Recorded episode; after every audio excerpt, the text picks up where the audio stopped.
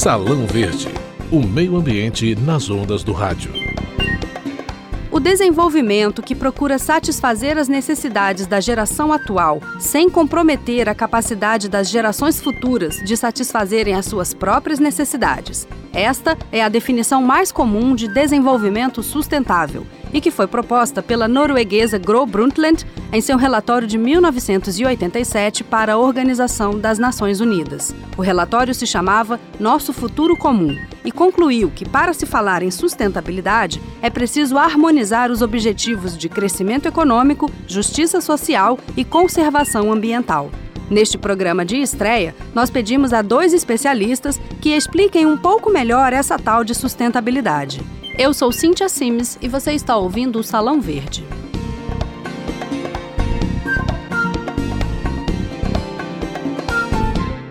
Maurício de Carvalho Amazonas é engenheiro agrônomo e economista, professor no Centro de Desenvolvimento Sustentável da Universidade de Brasília. Professor, como é que se pode conceituar, em poucas palavras, a sustentabilidade? Sustentabilidade, hoje a gente pode dizer que mais do que um conceito, ela é um conceito, mas ela é também um valor é um valor da nossa época, né? Assim como outras épocas a gente teve valores, né? Com o progresso enquanto não apenas como conceito, mas como ideal e como um valor, né? Desenvolvimento enquanto não apenas um conceito, mas um ideal e um valor, né? Hoje, na nossa época, na, nossa, na virada do século XX para o século XXI, né, a sustentabilidade se estabelece é, crucialmente como um valor né, do século XXI, né, um valor que move a forma das pessoas conceberem suas ações, né, nas suas vidas é, práticas, mas na sua atividade, é, no que seja, né, na sua atividade econômica, é, ou seja, né, é um valor que estabelece é, alguns novos parâmetros diferentes para se pensar é, a forma da sociedade se organizar. Né? Quando você diz que a sustentabilidade é um valor, ela passa a ser também um adjetivo para o desenvolvimento, né? Quer dizer, hoje não se fala só em desenvolvimento, mas em desenvolvimento sustentável. Hoje, quando se fala queremos um desenvolvimento que seja sustentável, né? Não é apenas dizer que se quer que ele seja ecologicamente equilibrado, né? A sustentabilidade significa que ele deve ser socialmente justo, economicamente viável, culturalmente viável, politicamente estável, né? E aí você vai a, a, replicando essa noção de fundo que vem da ecologia, da biologia, da estabilidade, né? Para os diversos outros campos, né? A gente pode pensar na política, pode, podemos pensar na democracia, né? Enquanto elementos de sustentabilidade do nosso arranjo social. É interessante quando você diz que a economia se dá ao luxo de violar certas leis naturais, né? Porque isso me faz lembrar da tragédia dos comuns. Você pode explicar melhor esse conceito? Esse termo que você está tá nos indagando, Cíntia, né, que é a tragédia dos comuns, né, foi um termo cunhado em 68, né, é, por, pelo economista o Garrett Harding, né, é, buscando explicar como o uso, esse uso é, livre, não regulado né, da natureza pelo homem, ele traz um, um, um resultado ao final que é trágico para todos. Né? Isso porque cada um, se cada um individualmente tenta otimizar, maximizar o seu máximo acesso, a sua máxima apropriação desse bem natural, o que vai acontecer é que se todo mundo se comportar do mesmo modo, né? ou seja, se todos quiserem ser o, o espertinho, ou chamado free rider, né? é aquele que quer ganhar nas costas dos, dos demais, né? o que vai acontecer é que todo mundo vai sair perdendo, inclusive o espertinho. Os problemas de, de degradação da natureza acontece fundamentalmente né, porque o, o ser humano olha, né, é, se relaciona com o mundo natural é, como algo que, em princípio, lhe parece inesgotável, né? dado que ele vem desse mundo, vive dentro desse mundo, ele é cria desse mundo, ele né, é, se sente como livre dentro desse mundo para fazer o que, o, o, que bem entende. Né? Quando se tem um bem que é comum, e no caso do clima nós estamos falando da atmosfera, né, que é a atmosfera de todo o nosso planeta, né? É, há que se ter mecanismos regulatórios, né, mecanismos que estabeleçam né, é, formas de governança que impeçam que cada um decida da sua parte livremente o que fazer, né? É, sem que isso seja regulado por uma certa forma de, de, de harmonização do, dos interesses comuns. Né? Se isso não, não, é possível ser feito, a gente inevitavelmente cai na tragédia dos comuns. Né? Estudos sobre mudanças climáticas já falam em uma nova era geológica, o antropoceno. Porque foi a partir da Revolução Industrial que as atividades humanas agravaram e aceleraram o aquecimento global. Então, a gente pode dizer que a questão das mudanças climáticas seria um exemplo da tragédia dos comuns? Esse é o aspecto que decorre desse fato da, do, do, da natureza do meio ambiente ser um bem comum, ser um bem público. Né? A questão do clima era bem isso, né? Era uma mesa onde todo mundo jantou, a conta chega, né? E na hora de pagar a conta fica um jogo de empurra, né? Todo mundo querer ver quem é que vai pagar a conta e aqueles que historicamente, né, jantaram mais, ou seja, aqueles que utilizaram, né, da nossa atmosfera no, no seu período de desenvolvimento histórico muito mais do que os países tardios que estão se desenvolvendo agora, tiveram sempre uma resistência em querer que essa conta fosse é, rateada proporcionalmente a, a, a, ao uso que cada um fez, ao estrago que cada um fez. Você está ouvindo o Salão Verde. De acordo com o professor Maurício Amazonas, da Universidade de Brasília, a sustentabilidade passou a ser um valor do século XXI que não se pode dissociar do desenvolvimento. E para pensar em desenvolvimento, é comum se falar no chamado tripé da sustentabilidade. A atividade humana deve ser economicamente viável, ecologicamente equilibrada e socialmente justa. Agora, a gente examina o conceito de sustentabilidade a partir do seu aspecto ambiental aplicado à administração pública. O arquiteto e ecologista Maurício Andrés Ribeiro sugere um novo verbo na língua portuguesa: ecologizar.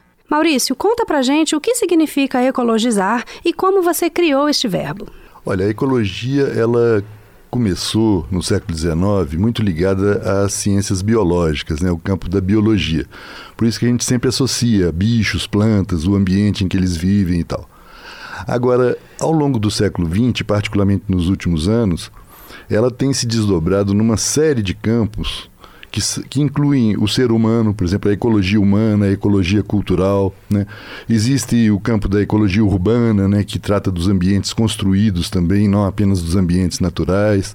Existe uma multiplicidade de campos é, de conhecimento associados ao que originalmente foi ligado à área da biologia. Então, o verbo ecologizar significa Verbo significa ação, né? a ação de fazer alguma coisa, né? de levar a abordagem ecológica para todos os, os, campos da atividade humana. Né? Você pode ecologizar uma cidade, né? tornando essa cidade mais autossustentável, é, com uma um, melhor qualidade de ambiente natural. Você pode ecologizar, é, ecologizar a administração pública, né? levando essa mentalidade ecológica para cada um dos dos departamentos, dos ministérios, da, da, dos setores em que funciona uma administração, você tudo pode ser ecologizado. Né? Um pouco a imagem que eu uso é aquela do menino do dedo verde, né, que é uma peça muito famosa, um livro, né, em que o menino tudo que ele tocava é, ficava verde, né? A, a, ideia de a ideia é um pouco semelhante a essa, né? É levar esse tema e essa abordagem, essa visão ecológica para todas as áreas da cultura, da sociedade, da economia, etc. É. É, você já foi diretor executivo do CONAMA, o Conselho Nacional do Meio Ambiente, e parece que agora já está há mais de 10 anos na Agência Nacional de Águas. Né? É, no seu livro, você fala dos instrumentos para a ação, como ordenamento territorial, regula é, regulamentos econômicos, socioculturais, instrumentos de educação, enfim. É, pela sua experiência já no setor público há muitos anos, né, é, quais são os desafios para se ecologizar a administração pública? Eu acho que, em princípio, o, é uma mudança de mentalidade, né? É uma, uma visão que inclua a abordagem ecológica em todos os campos, né? Como eu já disse, é, a ecologizar a saúde. Você pode associar o tema da saúde com o tema da saúde ambiental também, né? E uma vez que você consiga é, é, cuidar do ambiente de uma maneira que ele fique mais saudável, aquilo tem uma repercussão sobre a saúde humana também. Né? Você pode ecologizar a educação. Né? A educação ambiental, por exemplo, é uma maneira de. de ou a ecoalfabetização, que também é um termo muito importante, é uma maneira de levar a, ao campo da educação esses conhecimentos e essas, essas é, noções que possam ajudar as pessoas a perceberem as coisas de uma maneira que inclua a questão ecológica, né? Isso se chama então ecologizar a educação. E assim, cada um dos temas em que o governo trabalha, né, na administração pública e as empresas também, é, pode ser enriquecido a partir dessa abordagem. Dica sustentável. Para alcançar a sustentabilidade, é preciso ficar atento ao consumo consciente e à diminuição do desperdício. O princípio dos 5 R's pode ajudar você a adotar hábitos sustentáveis. O primeiro R diz respeito ao ato de repensar. O cidadão é convidado a refletir sobre suas aquisições e se elas são realmente necessárias.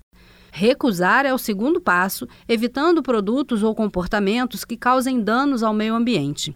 O hábito de reduzir incentiva a compra de produtos de melhor qualidade e maior durabilidade.